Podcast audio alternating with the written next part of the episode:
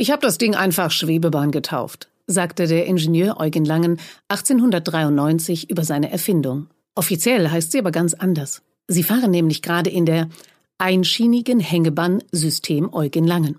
Genau so steht es in der Patentschrift. In nur fünf Jahren Bauzeit wurde seine Idee in Wuppertal Wirklichkeit. Deshalb können sie seit 1903 exakt 13,3 Kilometer durch das Tal schweben. Und das in gerade mal einer halben Stunde.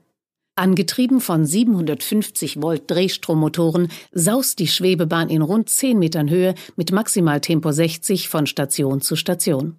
80.000 Fahrgäste steigen an Werktagen in unser wichtigstes Verkehrsmittel, das von den Wuppertaler Stadtwerken betrieben wird.